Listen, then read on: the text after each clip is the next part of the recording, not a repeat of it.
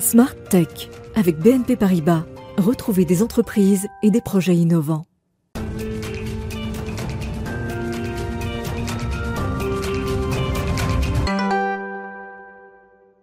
Bonjour à tous, bienvenue dans Smart Tech, l'émission qui s'intéresse au monde de l'innovation qui pousse les portes de cette nouvelle société numérique.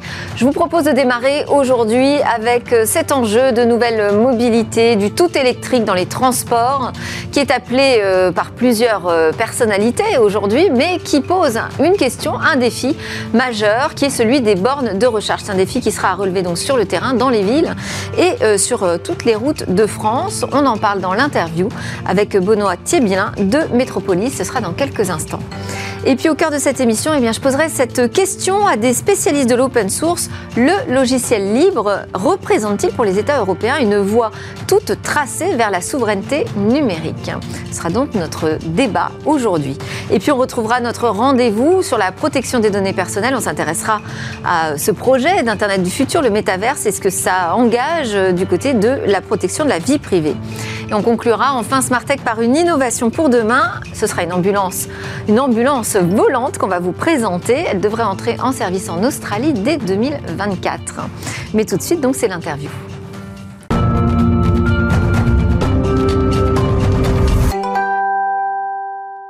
Près de 600 000 véhicules électriques et hybrides rechargeables sont en circulation en France. On en attend 300 000 de plus d'ici à la fin de l'année.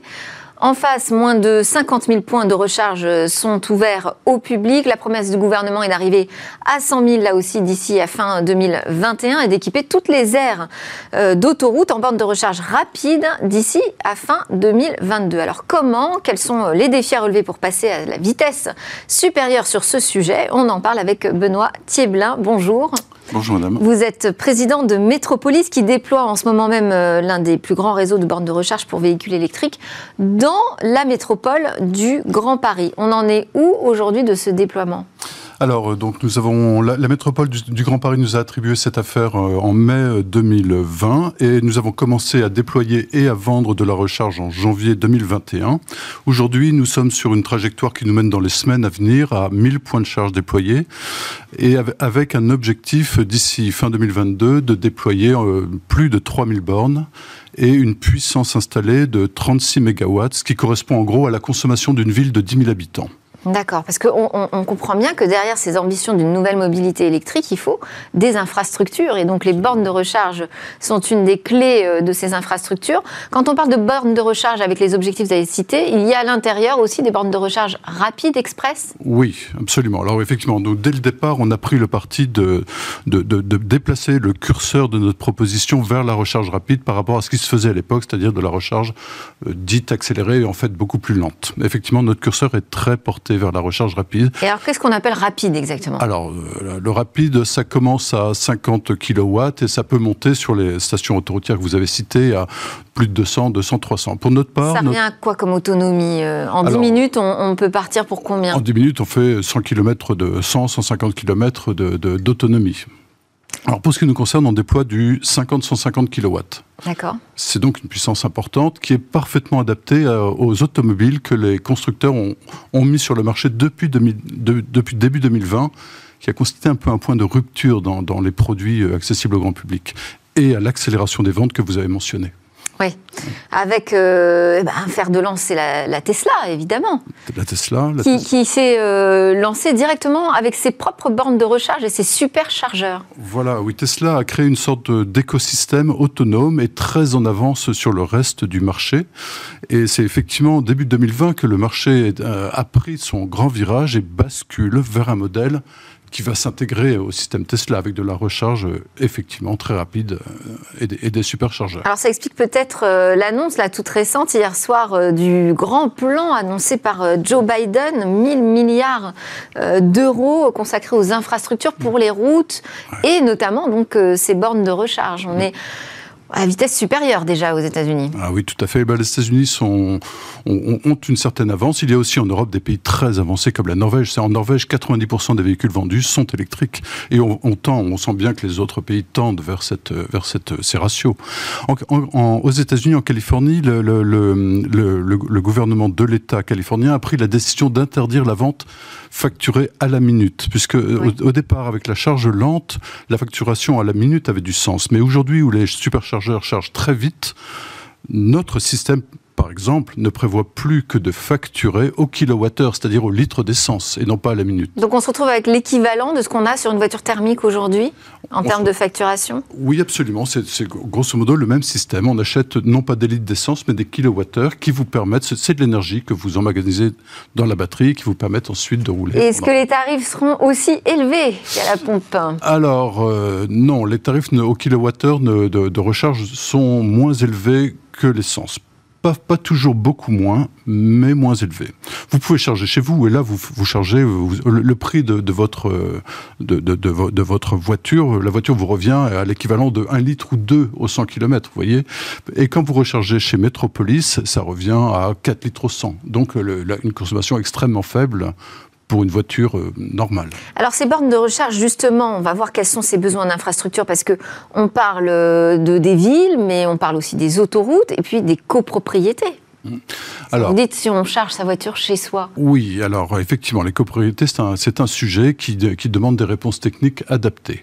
Pour ce qui nous concerne, nous, on est sur la voirie publique. Mais nous avons... Pour le projet Grand Paris. Pour le projet Grand Paris. Mais par contre, dans notre, dans notre offre figure une, notamment une offre d'abonnement qui permet à un particulier d'avoir son emplacement de stationnement et de charger sa voiture pour un prix global pas très éloigné de ce que cette même personne paierait pour louer un emplacement dans une copropriété. Mais dans le prix, encore une fois, il a de quoi faire à peu près 6000 km par an. Donc, et il y a aussi un projet pour les entreprises qui sont euh, également partie prenante de ah, ces infrastructures, puisque on peut aller charger sa voiture pendant qu'on travaille dans, dans, le parking de l'entreprise. Absolument, c'est-à-dire que les, les, les, entreprises suivent sont, sont, également dans le mouvement vers la voiture électrique, donc les flottes, que, que ce soit les flottes de collaborateurs ou les flottes de, de techniques, disons, les, les, flottes de taxis, euh, ont besoin de, de, systèmes de recharge. Et effectivement, nous avons une offre adaptée à ces, à ces entreprises. Quels sont les défis qui restent à relever? Parce qu'il y a, il y a le, le, la question de l'infrastructure, donc qui demande des travaux quand même de voirie majeure, euh, mais il y a aussi la fourniture en électricité. Est-ce qu'on est capable aujourd'hui d'absorber toute la demande à venir euh, avec ces nouvelles mobilités électriques? Oui, là, je pense qu'il n'y a pas de souci. Si vous voulez, les projections montrent que même le jour où 100% des véhicules dans, dans un nombre de, pour un nombre de véhicules équivalent au nombre actuel, quand 100% des véhicules seront électriques, cela absorbera au fond la capacité excédentaire de production d'énergie en France. Donc, si vous voulez, nous sommes capables de l'absorber, notre pays est capable de l'absorber. Et alors, pour passer à la vitesse supérieure, qu'est-ce qu'il nous faut? Alors, bon, nous, en tout cas, notre credo, c'est effectivement de, de, de, déployer de la recharge rapide. Qui, qui est, si vous voulez, une, une, un, un, point de charge en recharge rapide, c'est l'équivalent de 80 points en recharge dans la recharge qui existait chez Autolib. Vous avez mentionné Autolib. Autolib, c'était du 3 kW. Quand nous sommes à 150 kW, on produit 75 fois plus exactement. D'accord. Donc, euh, si vous voulez, l'enjeu, c'est effectivement, à notre avis, d'installer une recharge rapide, répartie sur toute l'île de France qui assurera le service. Euh... Et qui permettra donc de aussi libérer les usages de tous Absolument. ces véhicules électriques. Merci beaucoup Benoît Thieblin d'être venu nous parler de ces enjeux autour des bornes de recharge. Je rappelle que vous êtes le président de Métropolis qui œuvre donc sur le Grand Paris actuellement. C'est l'heure de notre talk. Là, on va aborder la question de l'open source et de la souveraineté numérique européenne. Alors l'open source, le logiciel libre, euh, constitue-t-il une voie euh, souveraine, j'allais dire, pour euh, les États demain en matière de choix numérique On en parle, on en débat avec Stéphane Fermiger, qui est le cofondateur et coprésident du CNLL, qui est l'union des entreprises du logiciel libre et du numérique ouvert, qu'on appelle aussi le Conseil national du libre. C'est une instance représentative de la filière du logiciel libre en France. Vous êtes également le cofondateur et membre du président exécutif du bureau exécutif pardon, de l'APPEL, l'association professionnelle européenne du logiciel libre. Et à titre d'entrepreneur, vous êtes le fondateur et président de la société Abilian, qui est un éditeur français de logiciels open source dans le domaine de la gestion d'informations d'entreprise et la collaboration. Donc, on peut dire que clairement, vous connaissez très bien ce sujet. Un autre expert est avec nous pour débattre aujourd'hui. Il est en visio, connecté dans Smartech. Bonjour François Pellegrini. Vous, vous êtes coprésident de ce qu'on appelle le cluster Naos pour la Nouvelle-Aquitaine Open Source, qui œuvre donc pour l'animation et la promotion de la filière libre en région Nouvelle-Aquitaine. Et vous êtes, euh, à titre euh, euh, professionnel également, professeur d'informatique à l'Université de Bordeaux et vice-président de la CNIL. Alors, on va commencer en plateau, Stéphane Fermigier. Donc, le Conseil national du logiciel libre a été auditionné euh, par la mission d'études parlementaires sur la souveraineté numérique, c'était en juin dernier. Moi, je voulais savoir déjà quelle vision de la souveraineté euh, numérique a été présentée justement euh, par la filière. La souveraineté numérique, c'est un concept qui, il y a plusieurs interprétations possibles. Donc nous, on a choisi de se baser sur celle du SGDSN, le secrétariat général de la défense et de la sécurité nationale, qui parle essentiellement d'autonomie stratégique. Et on pense que c'est à peu près une définition qui fait consensus. Donc, Quand on dit autonomie stratégique, on va préciser. Bah, c'est la capacité d'apprécier la, situation et de prendre des décisions et d'agir dans l'univers numérique, ce qu'on appelait avant le, cyberespace, pour euh, essentiellement les États ou pour le, le, bloc euh, européen. On peut aussi le décliner au niveau des entreprises et même de la société dans son entier quelle est notre capacité finalement euh, de prendre quelle technologie plutôt que telle autre, de, choisir de ne pas passer par telle plateforme, par exemple, si euh, on pense qu'elle pose un certain nombre de, problèmes. Ça veut dire que ça va plus loin que la seule question de où sont hébergées les données. Exactement. Alors, donc, il y a une qui, est un peu euh, concentre les débats aujourd'hui. Il y a une tendance actuelle, effectivement, de se focaliser à la fois sur des questions de RGPD, respect des données personnelles, et puis sur les données peut-être de, l'État ou les données des entreprises, euh, de se poser essentiellement la question de où va-t-on héberger ces données? Est-ce que c'est en Europe ou est-ce que c'est par exemple aux États-Unis où il y a des lois extraterritoriales qui font que le gouvernement américain peut éventuellement, euh, s'il en a envie, euh, et sans que personne ne soit réellement au courant, euh, aller fouiller dans les données des autres pays, des grandes entreprises des autres pays, voire Donc passer outre notre règlement sur la protection des données personnelles À la fois des données personnelles, mais aussi des données stratégiques pour nos entreprises et pour nos gouvernements. Donc, donc euh, dans, cette vision de la souveraineté numérique par euh, la filière du libre, il y a à la fois euh, la protection des données, mais aussi cette question de l'indépendance et de l'autonomie. Et, peut-être même surtout, parce que finalement, la protection des données n'est qu'un avatar ou une conséquence finalement de cette capacité stratégique d'autonomie.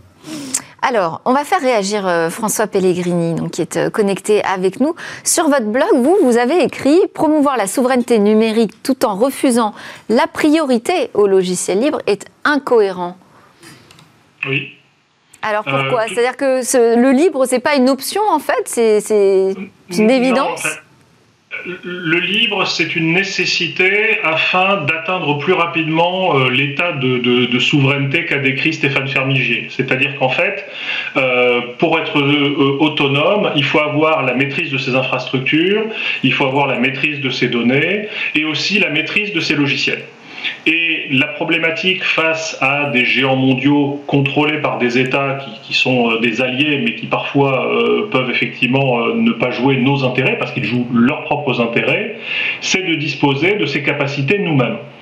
Et le grand piège qu'on a eu, parce que le mode de pensée était un peu archaïque, c'était de considérer qu'il nous fallait un machin à la française, un Google à la française, un Facebook à la française. C'est pas possible, ça n'existe pas. Pourquoi? Parce que le numérique est caractérisé par des économies d'échelle telles qu'il faut absolument amortir au niveau mondial les coûts des logiciels et des infrastructures qu'on utilise. D'où le recours au logiciel libre, parce que le but d'une politique euh, pertinente en termes stratégiques autour du logiciel libre, c'est effectivement que l'État euh, fasse développer les éléments qu'il concerne et mutualise le développement de ces logiciels avec le plus de monde possible, de façon à ce que le coût total soit soutenable et corresponde effectivement aux moyens dont on dispose pour asseoir cette souveraineté. Voilà. Juste un point, hein, je parle bien évidemment ici intégralement en tant qu'universitaire et coprésident de NAOS. à l'exclusion de toute autre fonction. Merci. Absolument. On est bien d'accord là-dessus. Euh, c'est le sujet de l'open source qui nous occupe euh, sur ce talk. Donc c'est à ce titre que vous êtes euh, invité. si, j'essaye de, résumer ce que vous dites, c'est que finalement le logiciel libre permet d'avoir une force de frappe rapide et massive face, face aux GAFAM. Mais ces GAFAM eux-mêmes utilisent le logiciel libre pour leur technologie? Absolument, et, ça montre bien que c'est pas simplement le recours au logiciel libre qui est, nécessaire, c'est son positionnement dans une stratégie euh, de puissance qui permette de maintenir euh, l'indépendance. C'est-à-dire qu'en particulier, on a vu effectivement des GAFAM utiliser le logiciel libre contre leurs concurrents. L'exemple le plus frappant, ça a été celui de Google qui a utilisé Android basé sur le noyau Linux pour éliminer Microsoft du marché des systèmes d'exploitation mobile. Hein. Euh, Windows OS a été éradiqué grâce à la puissance de Linux et de, ce que Google faisait avec Android. Et puis ensuite, Google s'est mis à refermer euh, un certain nombre de ses applications et de ses bibliothèques, parce que finalement son modèle économique, lui, est basé majoritairement en tant que régie publicitaire sur la captation des données. Donc on voit que utiliser le libre, c'est vraiment faire du judo stratégique Clairement, il n'y a pas d'économie d'échelle possible sans le recours au libre, mais il faut une vraie stratégie de puissance dans le long terme pour que le recours au libre soit une réelle solution. Quels sont, euh, Stéphane Fermigier, aujourd'hui les débats qui animent justement cette euh, filière du libre, cette, euh, cette communauté? Il y a eu un événement la semaine dernière, hein, l'Open Source Experience, où on a parlé pas mal dans les débats de cette question de souveraineté numérique. Donc ça veut dire que tout le monde n'est pas forcément au même diapason. Non, sur la souveraineté numérique, alors le CNLL fait euh, tous les ans des, études, des enquêtes auprès de la filière, auprès des clients, euh, auprès d'économistes. Donc, il y a une, étude qui a été publiée cette année. Et euh, on, a, pu montrer, mettre en évidence, en interrogeant les membres de, notre écosystème, qu'à 90%, ils estiment que la, souveraineté numérique est un sujet primordial. Et à 60%, il y a une insatisfaction par rapport à la politique actuelle. Donc ça, c'est peut-être effectivement la, réponse à votre question. Le débat, il est sur comment améliorer la politique actuelle de façon à euh, ce que le logiciel libre, comme l'a souligné François Pellegrini, soit réellement un atout dans cette reconquête de la souveraineté numérique. Alors deux, trois petits points. La Commission européenne a pris l'initiative il y a déjà plus d'un an en publiant une décision, donc un, document vraiment engageant, euh, qui présente réellement le logiciel libre comme un outil, un, atout pour euh, regagner cette souveraineté numérique. Et il y a un plan qui se base notamment sur la création de ce qu'on appelle dans notre jargon un OSPO, Open Source Program Office, et qui en France a été décliné très récemment, puisque Madame de Montchalin, la ministre, a fait l'annonce justement pendant l'événement dont vous parliez, euh, d'une mission logicielle libre qui va être l'OSPO du gouvernement français, et donc qui va coordonner la diffusion, on l'espère en tout cas, du logiciel libre. Euh, au sein de l'administration et du, et, du gouvernement. Alors, en fait, pour nous... Parce que ça commence par là?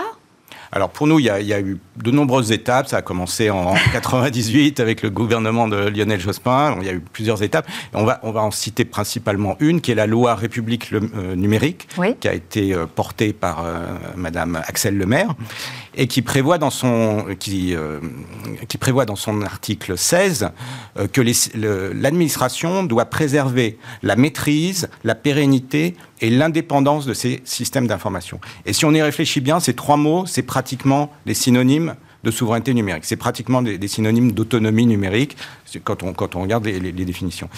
Et, et cet, article euh, euh, dit aussi que l'administration doit encourager l'utilisation des logiciels libres. Or, on constate que cet encouragement, il a été très modeste depuis, euh, depuis 2016 donc.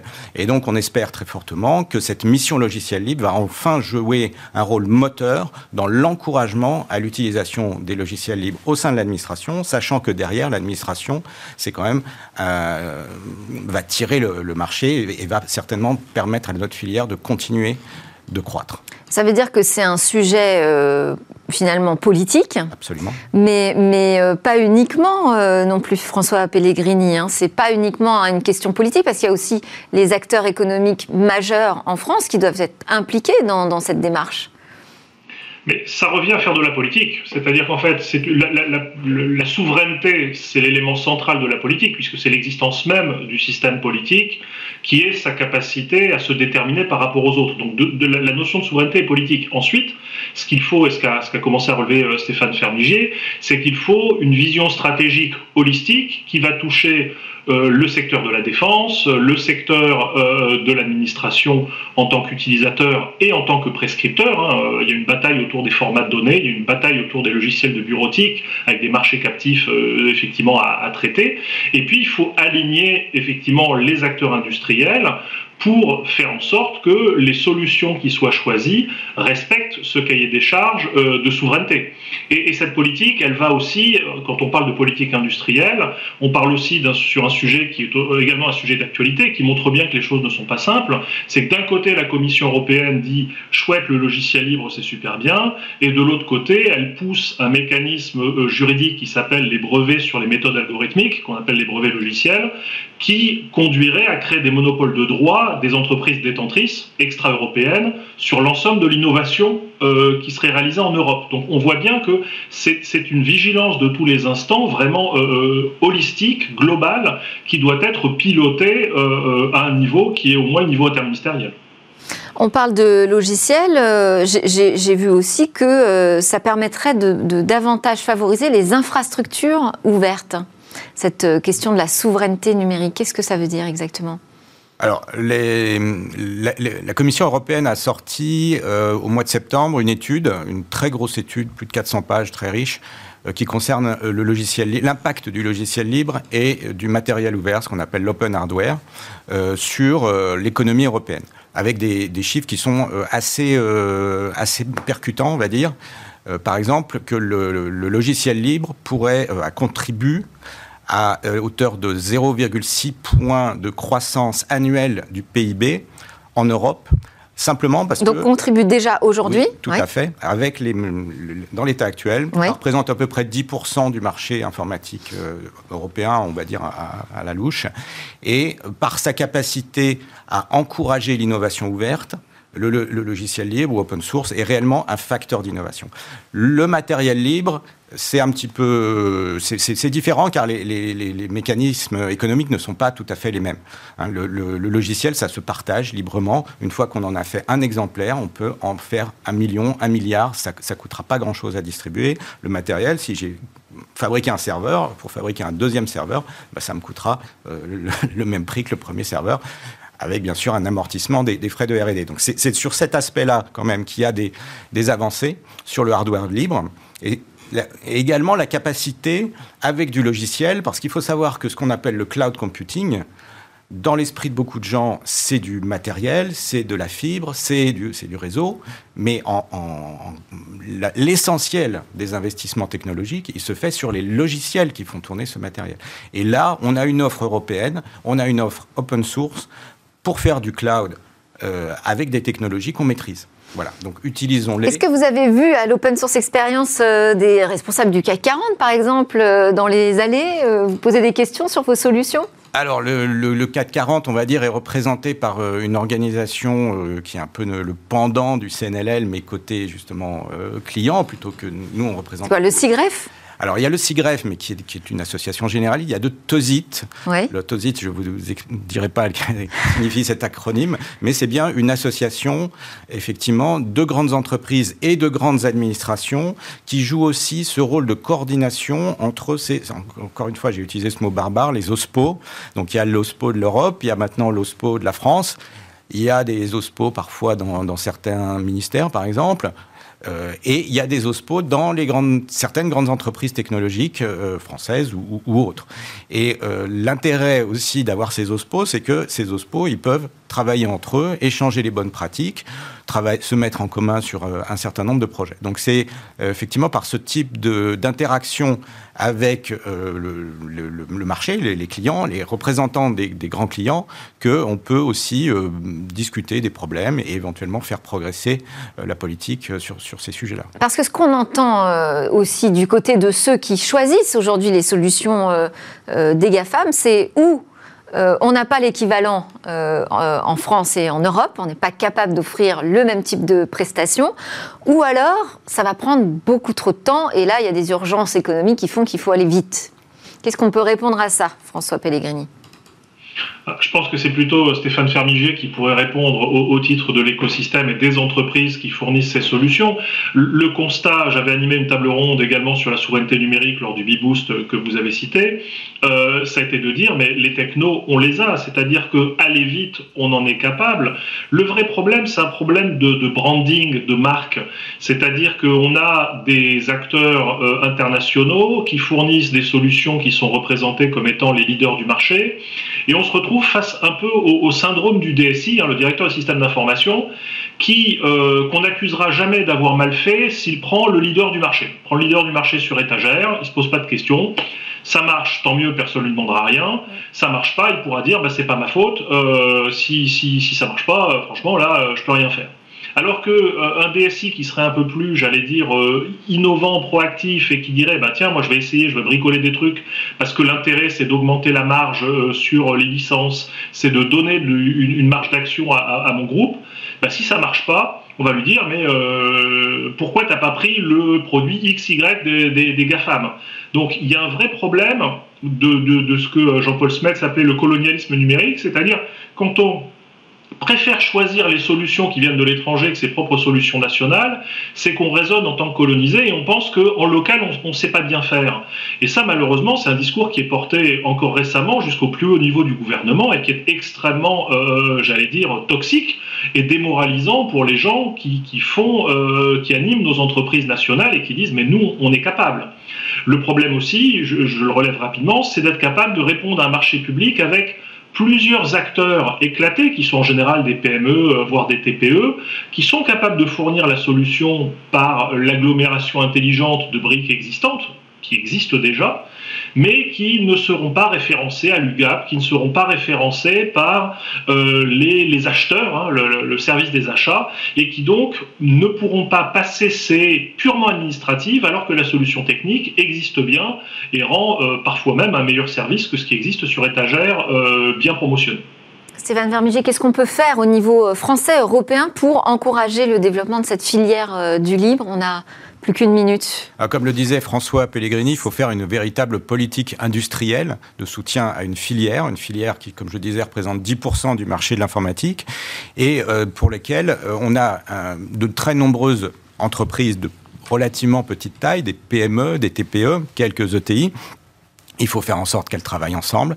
Il faut faire en sorte qu'il y ait une préférence pour le logiciel libre et pas simplement un encouragement. Donc ça, c'est un, un Et une préférence, ça pourrait passer par des quotas, par exemple? Ça peut éventuellement passer par des quotas si euh, les acheteurs de l'administration, finalement, ne, ne, ne, jouent pas le jeu.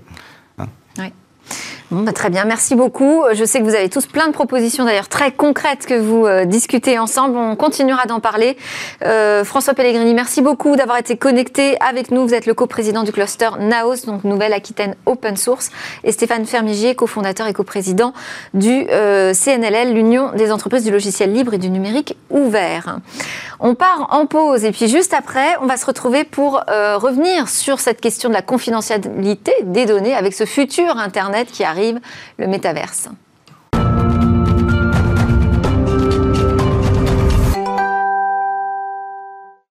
Vous êtes de retour sur le plateau de Smartech pour la deuxième partie de cette émission qui est dédiée au monde de l'innovation et aux questions de la nouvelle société numérique. Alors, on va tout de suite euh, commencer cette deuxième partie avec notre rendez-vous sur la confidentialité euh, des données avec Hervé Lejouan, le fondateur de Privoni qui est avec nous connecté en visio. Bonjour Hervé. Bonjour Delphine. Aujourd'hui, on va euh, proposer une première euh, analyse de ce que peut changer le métaverse, donc cette euh, Internet du futur, ce que ça peut changer en matière de vie privée numérique. On va peut-être déjà rappeler justement ce qu'on appelle le métaverse. Oui, alors le métaverse, en fait, c'est un terme issu de la science-fiction des années 90 qui signifie la réunion en fait de deux mondes, le monde physique et le monde virtuel. Et, pour effectivement de nombreux euh, commentateurs et instigateurs de ces nouvelles technologies, c'est le futur de l'Internet. Fini les sites web, fini les applications mobiles, bienvenue dans le métaverse. Donc l'immersion en fait, parce que les mondes virtuels existent aujourd'hui euh, dans les jeux vidéo, mais là on parle d'immersion complète de notre personne via des avatars. Donc c'est là où on appelle ces fameuses perceptions, enfin ces fameux objets virtuels qui deviennent la, projection de votre personnalité dans ce monde virtuel, devient un avatar. Et ben vous êtes immergé dans une réalité virtuelle. Alors, donc euh, là, vous dites vous, c'est-à-dire que ce métavers s'adresse évidemment aux internautes, aux individus comme euh, vous et moi, mais c'est aussi euh, valable pour la transformation des entreprises finalement, parce qu'on va pouvoir tout y faire comme dans le monde réel. Absolument. Et, là, effectivement, la, pandémie que, nous avons, euh, dans laquelle nous sommes d'ailleurs toujours, et, surtout l'aspect du confinement qui a obligé les personnes à travailler de chez eux et à rester chez eux, ça a accéléré le mouvement. Et, on voit aujourd'hui que les grands éditeurs de logiciels, à commencer par Microsoft, ont des nouvelles versions de leurs outils, comme Teams, qui a été très utilisé pendant la pandémie, bien entendu, comme Zoom. Et bien, ces éditeurs vont vers des versions du métaverse de ces outils où vous allez pouvoir avoir des salles de réunion virtuelles et via un avatar, votre avatar en tant qu'employé d'entreprise, vous pourrez choisir un avatar qui vous ressemblera ou qui sera différent. Vous allez vous retrouver en salle de réunion avec vos autres collègues dans une salle de réunion virtuelle. Et, alors aujourd'hui, si cela est fait via euh, finalement un écran plat en 2D, c'est-à-dire qu'aujourd'hui vous voyez ça et vous pouvez voir ça au travers de votre écran d'ordinateur, demain, et c'est Mark Zuckerberg qui avait annoncé ça en 2016 en rachetant Oculus, par exemple, vous aurez des lunettes 3D, et Microsoft va en proposer aussi, où là, vous serez complètement immergé dans cet espace virtuel, vous tournerez la tête, vous tournerez vers un collègue ou regardez un collègue. Donc l'entreprise va effectivement être un des enjeux majeurs de ce nouveau métaverse. Oui, d'ailleurs, euh, là, on a vu les images, euh, c'est Mark Zuckerberg qui a présenté hein, les piliers de cette euh, nouvelle stratégie du métaverse, avec notamment Horizon Workrooms. Oui, il y a Horizon Workrooms, donc là on voit bien qu'il va aller concurrencer Teams quelque part, et on c'est sûr que Google aussi viendra euh, dans la partie à un moment donné. Et, euh, mais il parle aussi de Horizon Homes, donc là il s'adresse aux individus. Donc ça c'est le nouveau, on va dire le nouveau Facebook, le Facebook de demain. Pour lui, Facebook entre, entre guillemets est mort vive Metaverse, euh, Metaverse Horizon Homes. Et puis après, il y a le Horizon Worlds. Donc là, on parle des mondes. Donc la création des mondes, effectivement, ce que vous montrez, c'est la création de mondes virtuels dans lequel, encore une fois, votre avatar est immergé. Et, et aujourd'hui, ça va toucher Louis et la vue, donc ce que vous allez voir et entendre. Et demain, via des capteurs et des gants et autres, on pourra avoir des sensations, c'est-à-dire à la fois toucher, ressentir le toucher, voir un jour via des masques, ressentir l'odorat. Donc on va être dans une logique, on pourrait même imaginer, écoutez, être sur un tapis de, running euh, dans, dans, des salles de musculation, avoir un casque 3D et se retrouver en pleine nature en train de courir. Donc voilà un peu ce qui va se passer à la fois dans le monde personnel et le monde professionnel. Alors justement, bah, ce mix du, du, du réel et du virtuel qui va devenir vraiment très troublant, il pose forcément des grandes interrogations, des grandes questions en matière de protection euh, de la vie privée. C'est déjà un sujet d'inquiétude selon vous, Hervé Lejoin? Oui, c'est déjà sujet d'inquiétude et, qui est déjà mentionné dans plusieurs, euh, dans plusieurs, en ce moment, dans plusieurs articles, parce que bien entendu, si vous parlez de cet univers virtuel, il est entièrement construit à partir d'ordinateurs, de machines, d'algorithmes mêlant intelligence artificielle, graphisme évolué, comme dans des jeux. Mais donc tout ce que vous allez faire, vous, en tant qu'individu ou employé dans cet univers, se situe dans le cloud, donc finalement, vous n'êtes plus comme sur le web, suivi par des trackers derrière et tout, mais quand vous faites autre chose, que vous vous levez, ben, personne ne voit. Non, là, si jamais vous bougez, vous tournez la tête dans un univers virtuel, c'est tracé. Donc vous êtes dans un, c'est comme si vous étiez dans un tracker en fait. C'est-à-dire tout ce qui va être fait dans cet univers peut être suivi. Alors bien entendu, on peut imaginer que euh, dans les environnements workrooms, surtout dans les environnements de travail, ils vont dire que les données sont chiffrées et tout, mais vous pouvez imaginer des contextes où vous réunissiez, euh, que ce soit en entreprise, au niveau des États, dans des réunions comme ça, euh, virtuelles, sur des sujets stratégiques de type nouveaux produits, nouvelles idées et tout.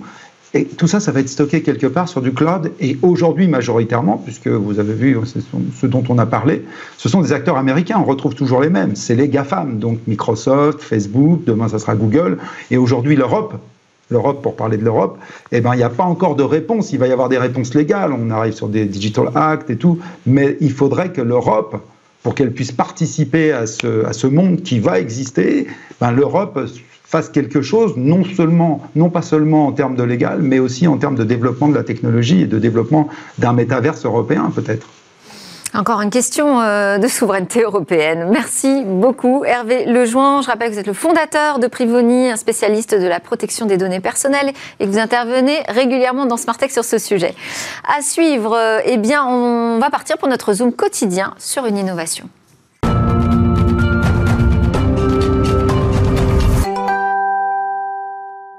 Bonjour Cécilia. Bonjour Delphine. Alors, je l'ai euh, un peu annoncé dans le titre, hein, mais aujourd'hui, on va parler d'ambulance volante. Oui, exactement. Alors, euh, effectivement, je voulais changer un peu. Je vous présente souvent euh, des véhicules volants, mais la plupart du temps, ben, c'est des taxis. Alors, on a, on a changé un petit peu d'application et donc, ça change aussi la technologie que transporte cet objet pour s'adapter à cette application. Elle se nomme Vertia, cette technologie. C'est un petit avion électrique hein, qui peut fonctionner à la fois sur batterie et sur hydrogène. Il s'agit d'un VTOL.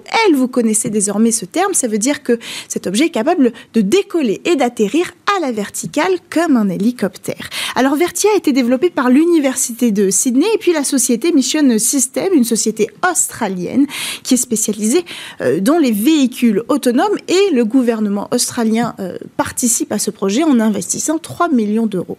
On peut décrire euh, ses caractéristiques principales? on peut, Alors, il y a huit rotors hein, quand même sur cet appareil, ce ah qui n'est pas rien. Quatre à l'arrière, deux sur chaque côté de l'appareil. Le tout est soutenu par une structure très légère en fibre euh, de carbone. Donc c'est un dispositif assez euh, innovant qui va permettre eh bien, de garantir la fiabilité et la stabilité de l'appareil. La fiabilité, pourquoi? Parce qu'avec huit rotors, s'il y en a un qui tombe en panne, on peut continuer le voyage, ce qui est important hein, quand on va transporter des blessés vers un hôpital. Et puis en plus, ils bougent ces rotors. Au décollage, ils sont un petit peu vers l'avant pour garantir la stabilité du décollage. Et puis au moment euh, de passer en mode vol, ils vont se remettre droit pour évidemment ne pas être en face du vent. Et ça, c'est important. La vitesse aussi est adaptée à l'usage. On peut aller jusqu'à 300 km/h avec cet appareil. Et est-ce qu'il est autonome, cet appareil? Alors, il est autonome, mais pas tout à fait pas sans pilote, en tout cas, pas pour l'instant. Il y a un pilote dans l'appareil. Évidemment, l'objectif, c'est ensuite euh, de, de, développer le mode sans pilote. Pour l'instant, il peut accueillir, en plus du pilote, 4 personnes pour une masse euh, totale de 500 kg, brancard inclus. Alors si on revient sur euh, la motorisation, mm. hein, donc on a parlé de batterie, d'hydrogène, pourquoi oui, alors ça c'est pour garantir une plus longue autonomie en termes d'énergie de cet appareil. En 2020, quand le prototype a été présenté, c'était pas exceptionnel, les performances ont présenté 250 km d'autonomie. Quand il s'agit de traverser l'Australie pour atteindre des zones euh, qui ne sont difficiles d'accès pour aller récupérer des blessés, ben, c'est pas suffisant.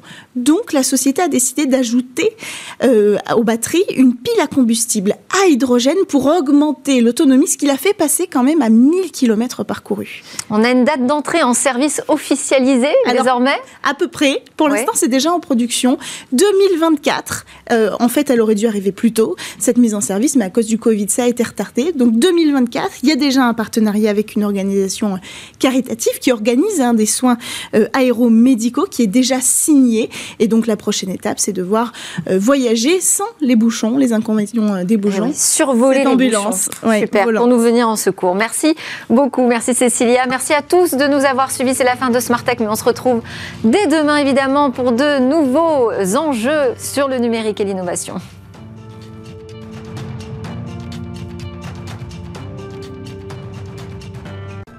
Smart Tech avec BNP Paribas. Retrouvez des entreprises et des projets innovants.